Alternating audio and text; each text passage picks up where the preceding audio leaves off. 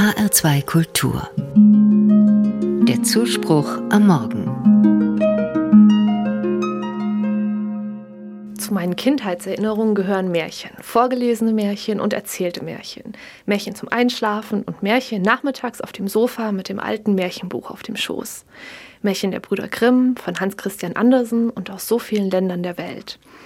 Als Kind konnte ich Märchen immer und immer wieder hören. Später als Erwachsene haben Märchen keine Rolle mehr in meinem Leben gespielt.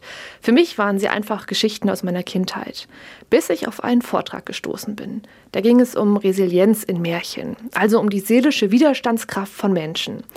Das hat mich neugierig gemacht. Ich habe mich gefragt, was denn ein solches Erwachsenenthema mit meinen vermeintlichen Kindergeschichten zu tun hat. Und ich durfte staunen. Die Referentin des Vortrags erzählte davon, wie Märchen aus psychologischer Sicht verstanden werden können. Und da ging es dann auch um Resilienz. Davon gibt es nämlich zum Beispiel im Märchen von Aschenputtel ganz viel. Aschenputtel wird von ihrer bösen Stiefmutter und ihren beiden Stiefschwestern drangsaliert, muss den ganzen Tag hart arbeiten und so manche Demütigung ertragen. Ziemlich frustrierend stelle ich mir das vor. Ich an ihrer Stelle würde vielleicht verzweifeln, denn es scheint ja wirklich alles schlecht zu sein und schief zu laufen. Und dabei ist nicht mal die Hoffnung auf Besserung in Sicht. Doch Aschenputtel kann damit umgehen.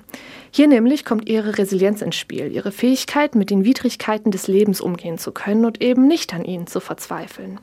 Aschenputtel hat einen Kraftort und eine Kraftquelle. Immer wieder geht sie zum Grab ihrer Mutter. Dort ist ihr Ort, um Pause zu machen, um eine Auszeit zu nehmen, um mal kurz abzuschalten. Von ihrer Mutter fühlt sie sich auch noch nach deren Tod geliebt. Hier kann sie ihre Sorgen abladen und sich alles von der Seele reden. Diese Zeiten an ihrem Kraftort werden zum Schlüssel für Aschenputtels Leben. Intuitiv weiß sie, was sie braucht.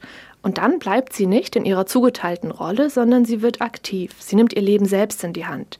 Aschenputtel kümmert sich um sich selbst und um das, was sie braucht. Sie erweist sich als resilient. Und ich glaube, das ist es auch, was ich als Erwachsene aus diesem Märchen mitnehmen kann. Es lädt mich ein, über meine Kraftorte und Kraftquellen nachzudenken.